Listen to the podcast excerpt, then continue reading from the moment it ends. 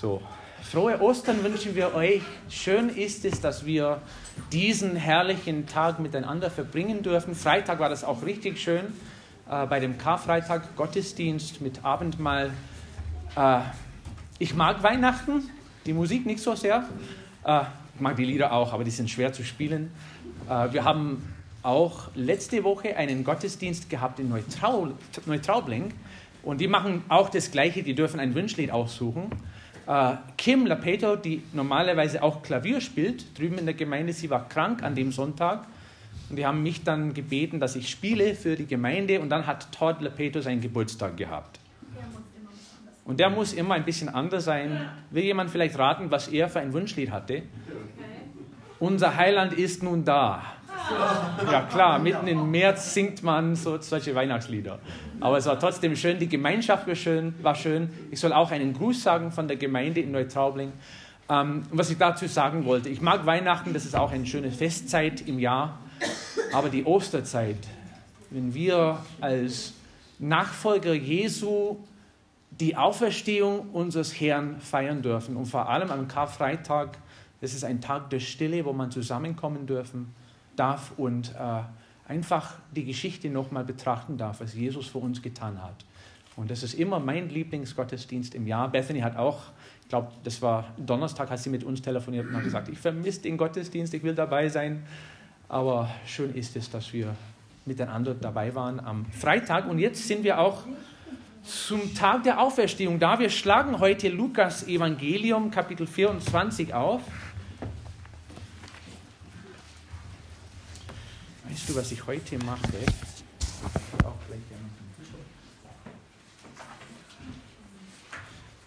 Lukas Evangelium 24 und wir werden eine Geschichte lesen.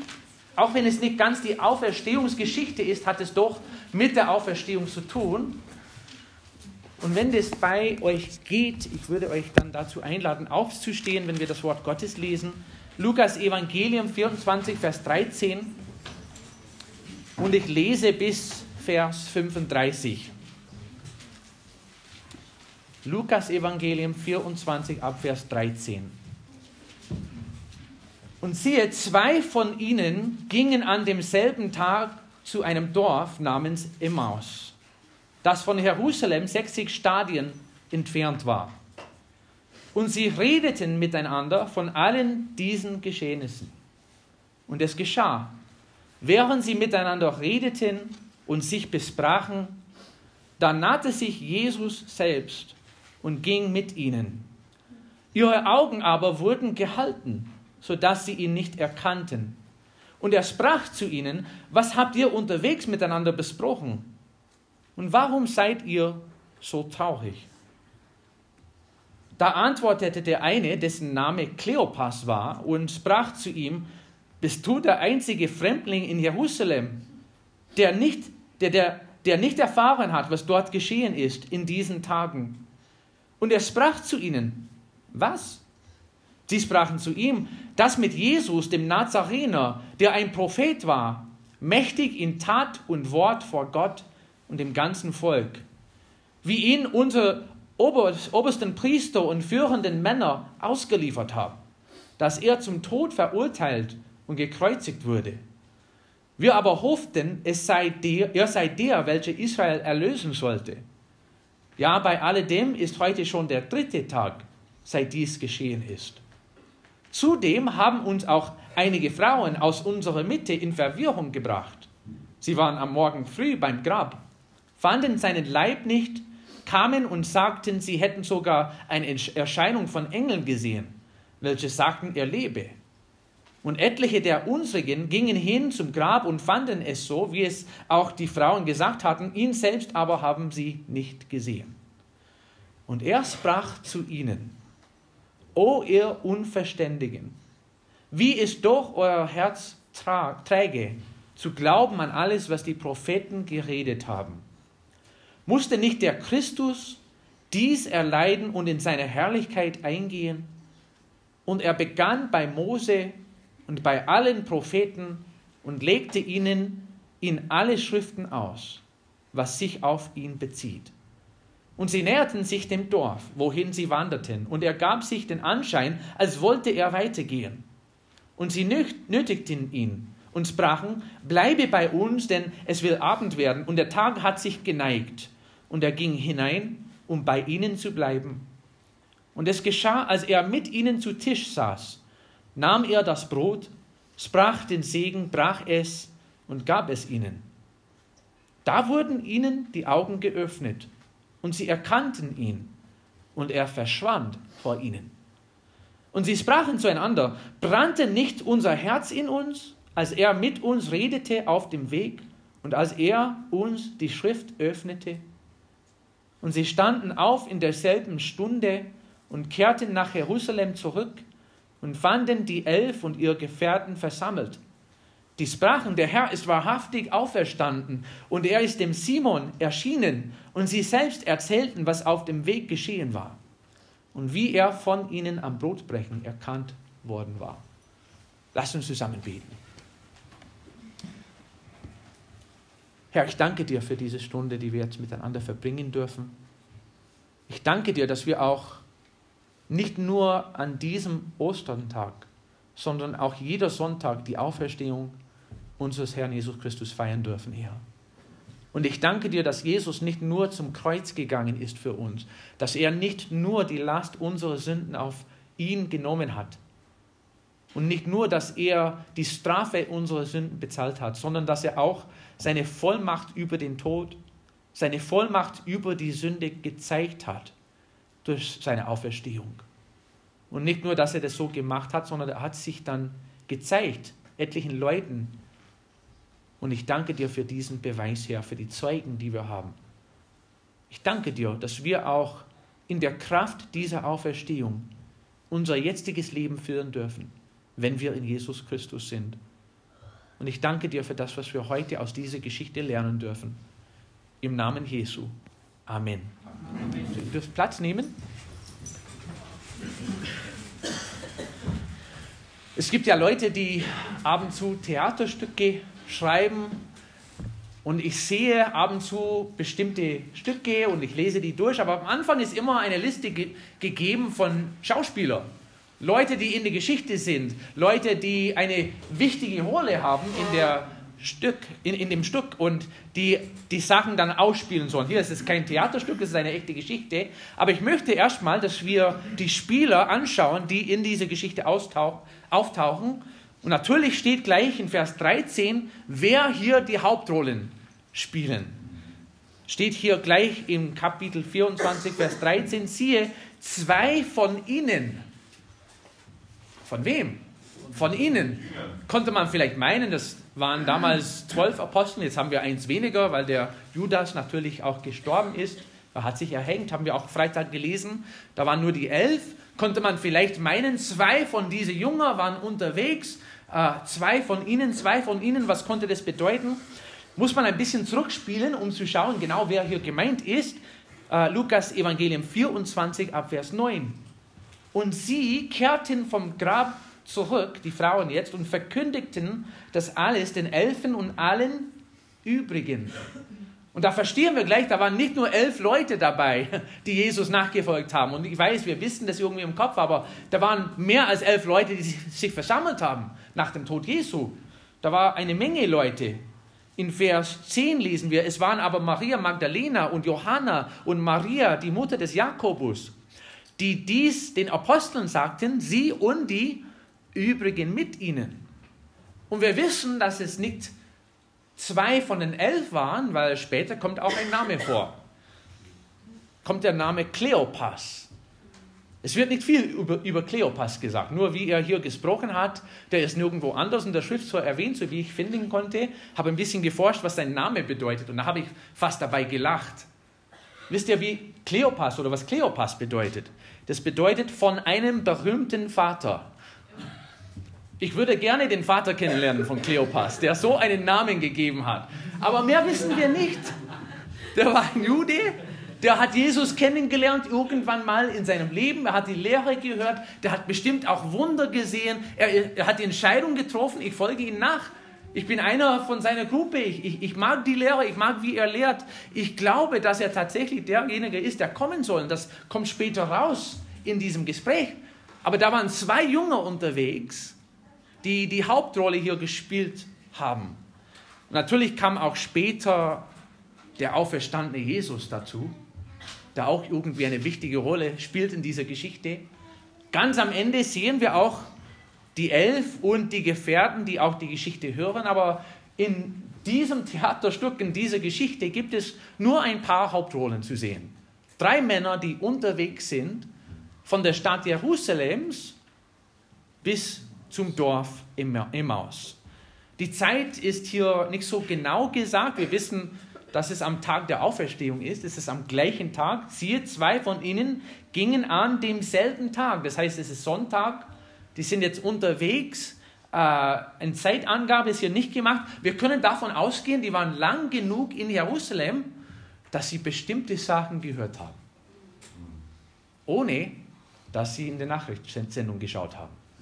Die haben irgendwie einen Bericht gehört, dass Jesus natürlich nicht nur gestorben ist, aber da waren Leute am Grab, die mit einem Engel gesprochen haben und die haben die Nachricht zu den Jungen dann gebracht. Wahrscheinlich waren sie auch in der Gruppe dabei. Später haben sie die Entscheidung getroffen, wir müssen nach Emmaus hin, aber das ist am gleichen Tag, genau die Uhrzeit wissen wir nicht. Und wo war dann dieser Zielort? Das ist auch eine interessante Sache. Das ist ein Dorf mit dem Namen Emmaus. Es ist keine Stadt, es wird ein bisschen bestritten, genau wo dieser Dorf ist. Es ist nicht bekannt heutzutage. Äh, manche sagen, dass es ein bisschen weiter weg ist. Also laut der Bibel war das ungefähr 60 Stadien entfernt von Jerusalem. Also wer weiß, wie weit 60 Stadien sind. Umgerechnet. Also mein Kilometer, ich habe keinen Stadionstand in meinem Auto, sondern Kilometerstand. Da waren viel mehr Stadien drauf. Ich habe ein bisschen umgerechnet und weißt du, bin so durcheinander gekommen. Es, es gab auch zu der Zeit, wie auch heutzutage, verschiedene Massen. Es gibt nur, nicht nur ein Stadium, sondern mehrere Stadium. Und das heißt, wenn man das so berechnet, da kann das entweder 9,5 Kilometer sein bis 12 Kilometer.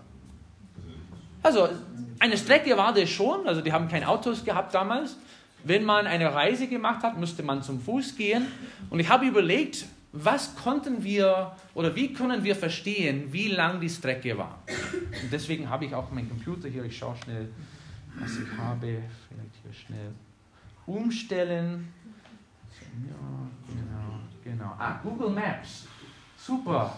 Dann geben wir gleich ein FBG Oberfrauendorf. Ups, wenn ich richtig tippen kann. Genau, okay. Hat nicht geklappt. Probiert nochmal. Der Frauendorf. Immer, immer noch nicht. Okay, gut. Aber Google findet alles.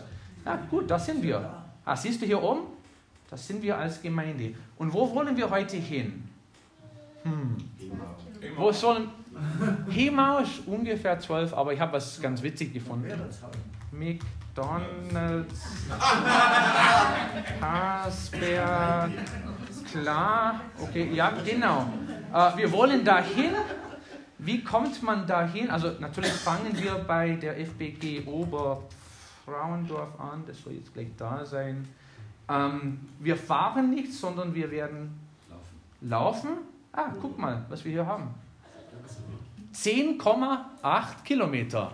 Wenn man diesen Weg geht, kann man auch diesen Weg hier gehen. Es sind elf, knapp zwölf. Es ist ungefähr diese Strecke. So weit sind sie an dem Tag gelaufen. Also natürlich war in Emaus kein McDonald's. Ich möchte das feststellen. Jemand hat mir heute in der Früh gesagt, machst du, machst du irgendwas mit McDonald's, damit du ein bisschen verdienst? Nein, das tue ich nicht. Aber nur, dass wir genau wissen, was sie für eine Strecke zu gehen hatten. Aber sie haben was zu essen bekommen. Ja, Wer weiß, dass du recht, Siegfried. Aber schön ist, also wir sehen ungefähr, wie lange würde das dauern. Hier ist so zweieinhalb Stunden eingegeben. Kommt darauf an, wie man läuft und vielleicht haben sie, na, steht nicht, dass sie irgendein Tier hatten, die sind zu Fuß gegangen. Okay, das können wir jetzt ausschalten. Brauchen wir nicht mehr. Genau. Und so ist es gewesen. Die zwei Männer befanden sich auf dem Weg nach Emaus. Was macht man in der Zeit, wenn man auf Reise ist? Teenagers, was macht man, wenn man auf Reise ist und irgendwo hinfahren muss? Was ist das allererste, was man macht? Handy raus, Kopfhörer rein, da hört man Musik, da hört man Podcasts, da schaut man Videos an, da spielt man Spiele, da muss man auch im Auto schauen, dass man ein, ein, ein Stromstecker-Dings hat, damit man ein Akku hat, was vorher ist. Aber damals war das nicht so. Was macht man, wenn man unterwegs ist mit einem Kumpel, wenn man von Stadt Jerusalem bis zum Dorf Emaus gehen muss? Was macht man? Erstmal was zu trinken suchen. Okay, erstmal was zu trinken suchen. Okay, erstmal die Tankstelle vorbei, ein Mountain Dew holen, klar. Gehört auch dazu. Was macht man, wenn man unterwegs ist? Reden. Reden, reden, reden. Da hat man zweieinhalb Stunden, wo man reden kann. Und natürlich haben sie alles erfahren, was gerade in Stadt Jerusalem geschehen ist. Also die haben den Jesus sehr gut gekannt, die haben die Predigte gehört, die haben seine Lehre gehört, die haben die Wunder gesehen und die haben eine große Hoffnung gehabt. Und auf einmal haben sie auch den Karfreitag erfahren. Die waren in der Stadt, als es geschehen ist. Die haben alles mitbekommen, wie Jesus ausgeliefert wurde. Das lesen wir auch später in der Geschichte. Und jetzt sind sie unterwegs, ziemlich verzweifelt, denn sie haben auch an diesem Tag gleich in der Früh einen Bericht gehört, der nicht zu glauben war. Und jetzt sind sie unterwegs und sie reden miteinander darüber. Das ist normal.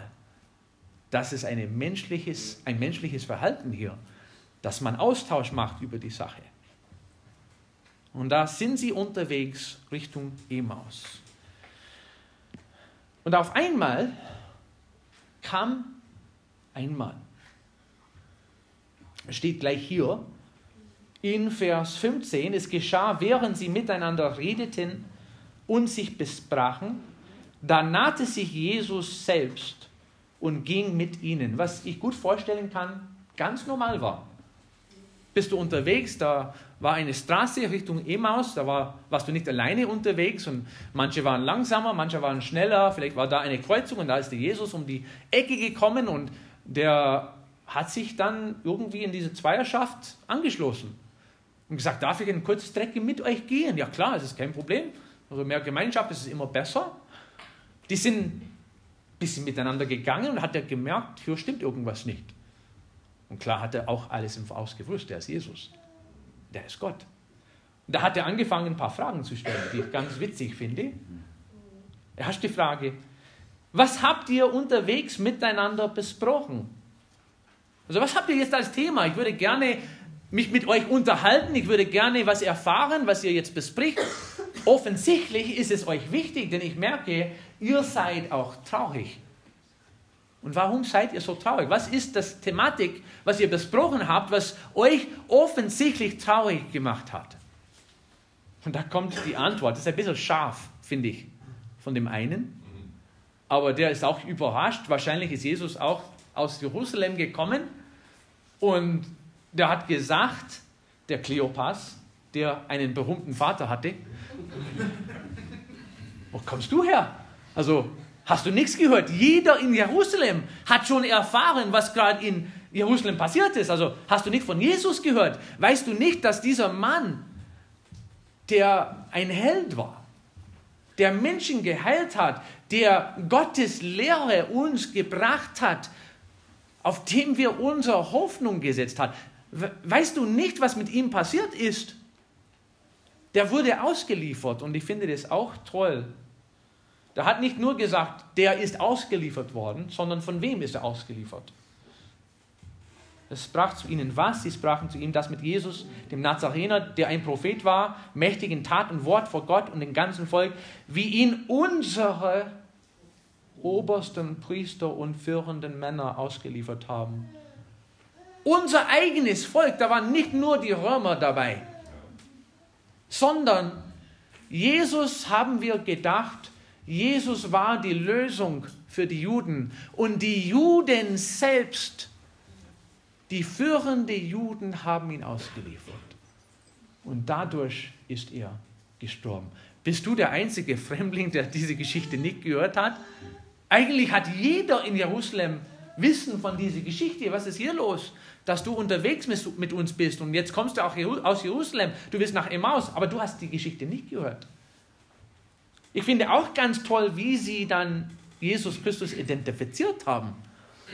Die haben genau gesagt, wer Jesus war. Das mit Jesus, dem Nazarener, also der kommt auch aus einem Dorf, was nicht zu begreifen ist, dass er so eine Predigt halten kann, dass er so eine Lehre hat, dass er Vollmacht hat in dem Wort Gottes. Und er war auch ein Prophet. Es ist mehr als ein Meister, mehr als ein Lehrer, mehr als Rabbi nur. Der ist ein Prophet. Mächtig in Tat und Wort vor Gott in dem ganzen Volk. Der ist angesehen vom ganzen Volk. Aber unser Führer, unsere Schriftgelehrter, unsere Priester haben ihn ausgeliefert. Und das ist das, was geschehen ist. Und deswegen sind wir so traurig.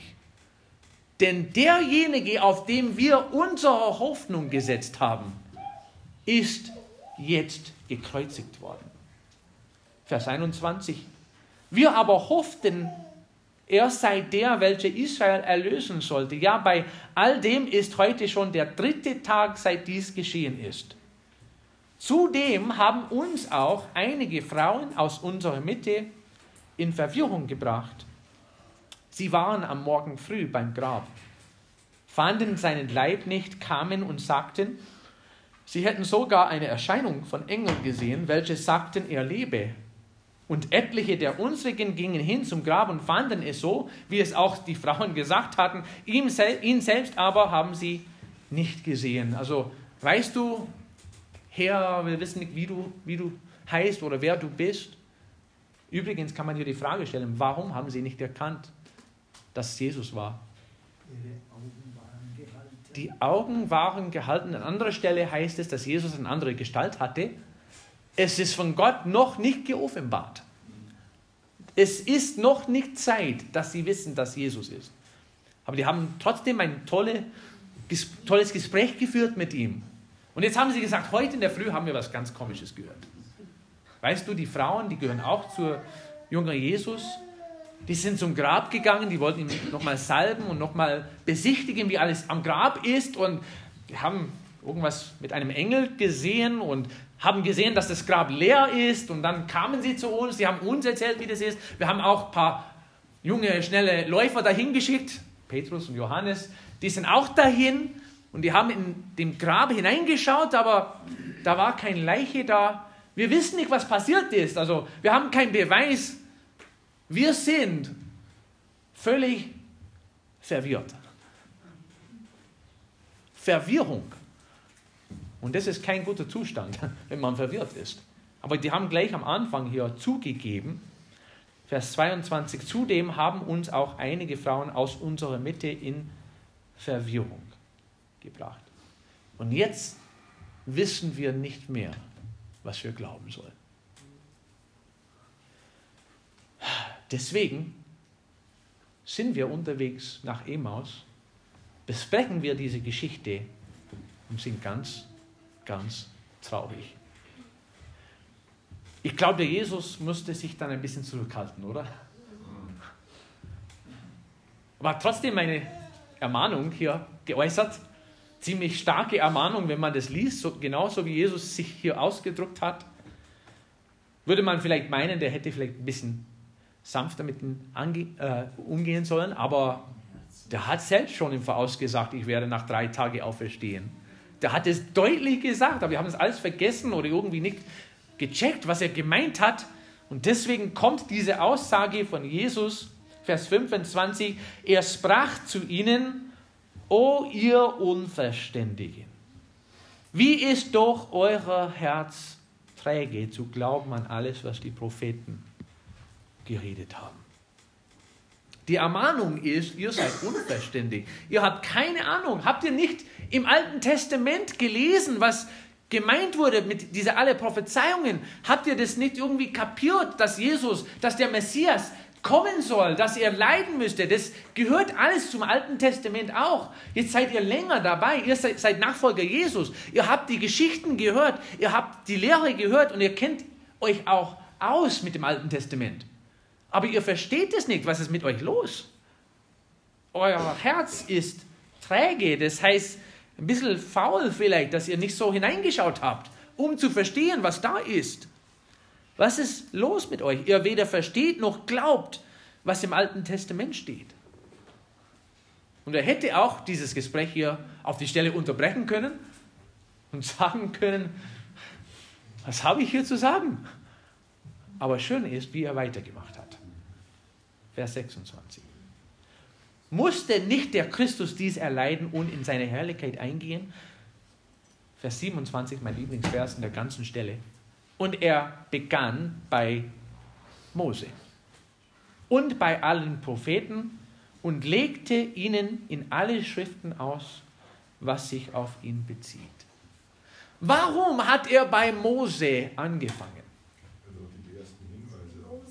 Erste Hinweise, Gesetze, vielleicht hat er die Geschichte mit der Schlange erzählt, aber wenn man genauer dahin schaut, was in Mose geschrieben wird, da wird auch angeordnet, wie die Juden dieses Passafest feiern sollten.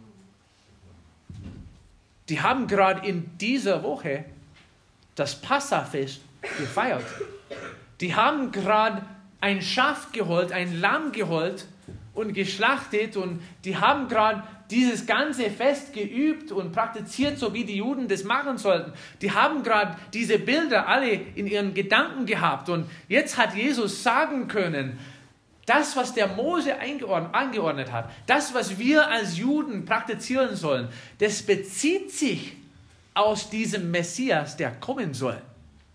Der hat bei Mose angefangen. Aber der hat nicht nur Mose erwähnt, sondern die alle Propheten. Und wenn man das liest, das ist so eine ähnliche Stelle, da liest man auch in Apostelgeschichte 8, Vers 35, wo Philippus zu dem Kämmerer gegangen ist. Und er hat, der Kämmerer hat gerade eine Schriftrolle gekauft in Jerusalem. Und er las daraus, da war Jesaja, der Prophet, wer geschrieben hat von Jesus Christus aus Jesaja 53. Und da steht auch in Apostelgeschichte, da tat Philippus seinen Mund auf und begann mit dieser Schriftstelle und verkündigte ihm das Evangelium von Jesus. Und das Schöne ist an die, diese Sache, man kann das Evangelium von Jesus Christus auch im Alten Testament finden. Manchmal meinen wir als Christen, also wir sind neutestamentliche Leute, wir brauchen das Alte Testament nicht. Das stimmt nicht. Wir brauchen das auch. Jesus Christus ist genau so gut im Alten Testament zu finden wie auch im Neuen Testament. Und Jesus hat hier angefangen, über sich selbst zu erzählen, ohne dass sie kapiert haben, wer das war, der die Lehre gehalten hat. Und er fing bei Mose an und ich glaube, der hat auch viele von diesen Verse gelesen was der Viktor mit mir am Freitag gelesen hat. Alttestamentliche Prophezeiungen über das Leiden des Messias. Was passiert, wenn man unterwegs ist und was ganz Interessantes ist? Also wenn man im Radio eine Sendung hört. Also wir hören immer wieder im Auto dann Podcasts. Es gibt ein paar Radiosendungen aus den USA, die wir auch gerne anhören. Und manchmal kommen wir, fahren wir nach Hause und diese Sendung ist noch nicht fertig. da überlegen wir immer, also ich habe noch was im Haus zu erledigen oder im Büro, aber es sind noch sieben Minuten. Also sieben Minuten sitzen wir im Auto und wir warten, bis vorbei ist. Kannst du dir das vorstellen, die zwei sind mit Jesus unterwegs und also die waren vor dabei. Es ist nicht irgendeiner, der jetzt die Lehre hält, es ist Jesus selber. Und er erzählt aus dem Alten Testament alle diese Prophezeiungen. Auf einmal sind die zweieinhalb Stunden vorbei. Und die kommen an Emaus. Und ich finde das ganz toll, was Jesus hier getan hat. Die Zeit verging schnell und das passiert, wenn es spannend ist. Die Strecke war doch zu kurz. Sie wollten weiterreden und Jesus hat ein bisschen mitgespielt. Da steht, er gab sich den Anschein, als wollte er weitergehen. Also der hat getan, als ob er noch was zu erledigen hatte. Der wollte an Emmaus vielleicht vorbeigehen. Nicht, dass er das tatsächlich wollte, aber der wollte diesen zwei Männern die Möglichkeit geben, ihn einzuladen. Und was ist passiert? Das finde ich ganz toll. Vers 28. Sie näherten sich dem Dorf, wohin sie wanderten, und er gab sich den Anschein, als wollte er weitergehen. Und sie nötigten ihn und sprachen, bleibe bei uns, denn es will Abend werden und der Tag hat sich geneigt, geneigt und er ging hinein, um bei ihnen zu bleiben. Das ist ein interessantes Wort, das Wort mit nötigen. Äh, an manchen Stellen ist es mit bezwungen übersetzt. Die haben richtig viel Druck gemacht, dass Jesus bei ihnen bleibt. Die wollten dieses Gespräch nicht unterbrechen. Die haben Gastfreundschaft natürlich auch gezeigt. Die wollten einfach, dass sie weiter in der Lehre kommen. Und Jesus hat gesagt, okay, wenn ihr das wollt, dann komme ich auch zu euch. Und es geschah, Vers 30, als er mit ihnen zu Tisch saß, nahm er das Brot, sprach den Segen, brach es und gab es ihnen. Das finde ich an dieser Stelle ganz interessant. Ist normalerweise nicht der Fall, wenn ich eingeladen werde, dass ich die Führungsrolle gleich übernehme. Aber Jesus hat sich getraut. Er nahm das Brot, er hat das Segen ausgesprochen, er hat gebetet und Gott dafür gedankt. Und ich weiß nicht genau, wie der Herr das gemacht hat. Vielleicht haben sie auf einmal die Nägel, das Nägelmal in seinen Händen gesehen, als er irgendwas mit dem Brot gemacht hat. Aber auf einmal hat der Herr die Augen geöffnet und sie haben kapiert, was passiert ist. Jetzt waren wir unterwegs ein paar Stunden mit dem Messias, auf dem wir unsere Hoffnung gesetzt haben. Wir haben ja zwischendurch gezweifelt. Aber jetzt wissen wir, der Herr ist tatsächlich auferstanden. Und wir haben diese letzte Zeit mit ihm verbracht und auf einmal war er weg. Puh, Geschichte vorbei. So eine Begegnung ist eine einzigartige Begegnung mit dem Herrn Jesus. Aber ich bin sehr dankbar, dass diese Begegnung was in den Leben von diesen zwei Jungen bewirkt hat. Erstmal, sie haben ein bisschen reflektiert. Die haben darüber nachgedacht, was haben wir gerade erfahren? Also da, da, war dieser Mann dabei, wir haben nicht gewusst, wer er war. Wieso? Wir haben doch Jesus mehrmals gehört. Wieso haben wir Jesus nicht erkannt, als er da war? Aber doch, wir haben gemerkt, er hat das Wort Gottes gegeben und da war irgendwas dabei. Es hat in unseren Herzen so gebrannt. Ich weiß nicht, ob ihr das schon mal erfahren habt, als ihr das Wort Gottes gehört habt. Der David hat mal davon erzählt, mein Herz entbrannte in mir. Durch mein Nachsinnen wurde ein Feuer entzündet. Da redete ich mit meiner Zunge. Der Jeremia hat es mal erfahren. Das sagte ich mir, ich will ihn nicht mehr erwähnen und nicht mehr in seinem Namen reden. Der hat eine Entscheidung getroffen, ich höre jetzt auf, Prophet zu werden. Ich will einfach meinen eigenen Weg gehen und ich will jetzt nicht mehr von meinem Gott erzählen. Doch da brannte es in meinem Herzen, als wäre ein Feuer in meinen Gebeinen eingeschlossen und ich wurde müde, es auszuhalten. Ja, ich kann es nicht. Und so sollte es sein, wenn man eine Begegnung mit dem Herrn Jesus Christus hat, durch das Wort Gottes soll es auch in uns brennen. Und sie haben gleich gesagt, auch wenn wir nicht ganz kapiert haben, wer das war, es hat in unserem Herzen gebrannt, denn wir haben das Wort Gottes gehört und die Erfüllung davon gesehen und verstanden. Und was ist dann passiert? Das behalten wir für uns selbst. Also tolle Erfahrung, aber wisst ihr, wenn wir sowas erzählen in der Öffentlichkeit, die werden meinen, dass wir spinnen. Dass wir, wir gehen nach Jerusalem und wir erzählen, dass wir einen auferstandenen Mann gesehen haben und Zeit mit ihm verbracht haben. Also ganz Jerusalem hat erfahren, wie er gestorben ist. Da kann keiner mehr auferstehen. Haben sie so gedacht? Da steht, in der gleichen Stunde sind sie aufgestanden, das heißt, sie haben ihre McDonalds-Rechnung bezahlt, erstmal, fertig gegessen. Und dann sind sie die zwei Stunden wieder nach Jerusalem gegangen zu Fuß, haben sich auf den Weg gemacht. Die sind wahrscheinlich abends sehr spät, wenn nicht mitten in der Nacht angekommen. Und wo sind sie hin? Direkt zu den Aposteln und zu den Nachfolgern Jesus. Witzigerweise waren sie alle beisammen, was nicht überraschend ist an dieser Stelle. Die haben alle diese Nachricht gehört. Manche haben zu diesem Zeitpunkt auch den Jesus gesehen, manche noch nicht, manche haben geglaubt, manche noch nicht. Aber die haben gemeint, wir müssen wieder dahin, wo Jesu Nachfolger sind und die Geschichte erzählen. Und das ist passiert.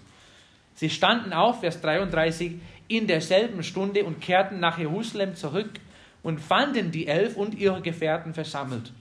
Die sprachen, der Herr ist wahrhaftig auferstanden und er ist dem Simon erschienen. Und sie selbst, die zwei jetzt, erzählten, was auf dem Weg geschehen war und wie er von ihnen am Brotbrechen erkannt worden war. Und da haben sie Zeug ein Zeugnis gegeben von ihrer Erfahrung mit dem Herrn Jesus Christus. Eigentlich will der Herr nichts mehr von uns als das, was diese zwei Jünger getan haben. Die haben Zeit verbracht mit dem Herrn Jesus Christus. Die haben Zeit in dem Wort Gottes verbracht. Die haben verstanden, was der Herr in ihrem Leben bewirkt hat. Und die haben es gleich weitergegeben. Das ist ja unsere Aufgabe als Christen dieser Welt. Durch die Kraft der Auferstehung Jesu Christi sind wir dazu berufen, nicht nur ein neues Leben zu führen. Das kriegen wir bei der Wiedergeburt sondern wir sind auch dazu berufen, Zeugnis zu geben, dass wir auch eine Erfahrung mit dem auferstandenen Jesus Christus gehabt haben. Und wenn wir das tun, sind wir auch nicht anders als diese zwei Männer, die unterwegs waren. Die Augen wurden geöffnet. Was mir eingefallen ist bei dieser Geschichte, wenn sie Jesus nicht eingeladen hätten, was wäre passiert? Ich muss ehrlich sagen, ich kann nicht 100% sagen. Ich weiß nur, Jesus hat sich erst geoffenbart, nachdem sie ihn eingeladen haben. Unsere Aufgabe ist, das weiterzugeben, was Jesus Christus uns geoffenbart hat in seinem Wort. Lass uns zusammen beten. Herr, ich danke dir sehr für dein Wort und ich danke dir für deine Auferstehung. Wir nehmen auch diese Wahrheit und freuen uns auch, denn in 1. Korinther steht, dass wenn Jesus Christus von den Toten auferstanden ist, dass wir auch an eine zukünftige Auferstehung glauben dürfen. Und ich danke dir, dass Jesus die Macht über den Tod bewiesen hat durch seine Auferstehung und dass wir auch keine Angst haben sollen vor dem Tod. Denn Jesus hat Macht in der Auferstehung. Gib uns auch diese Freude und diese Hoffnung in uns. Hilf uns auch jeden Tag eine Gelegenheit zu finden, das auszuleben, was wir von Jesus Christus gelernt haben. Hilf uns auch in deinem Wort zu forschen, damit wir auch vielleicht mal aus dem Alten Testament Menschen sagen können, was Jesus Christus bedeutet und warum er gekommen ist und warum er das vollkommene Lamm Gottes ist, der auch die Sünde, die ganzen Sünden der Welt hinwegnimmt. Herr, ich danke dir für Jesus und dass wir diesen Tag mit ihm verbringen dürfen. Im Namen Jesu. Amen.